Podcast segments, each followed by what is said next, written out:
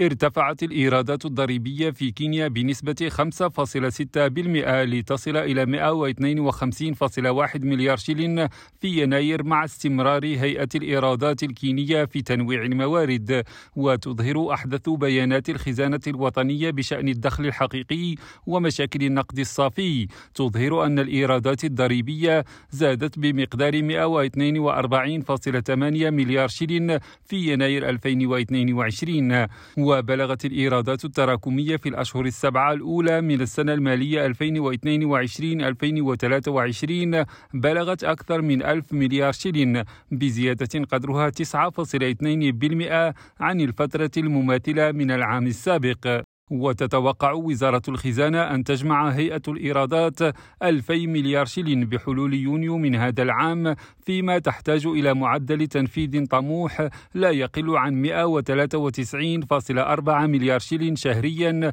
لتحقيق هذا الهدف. حكيم ناظر راديو نيروبي.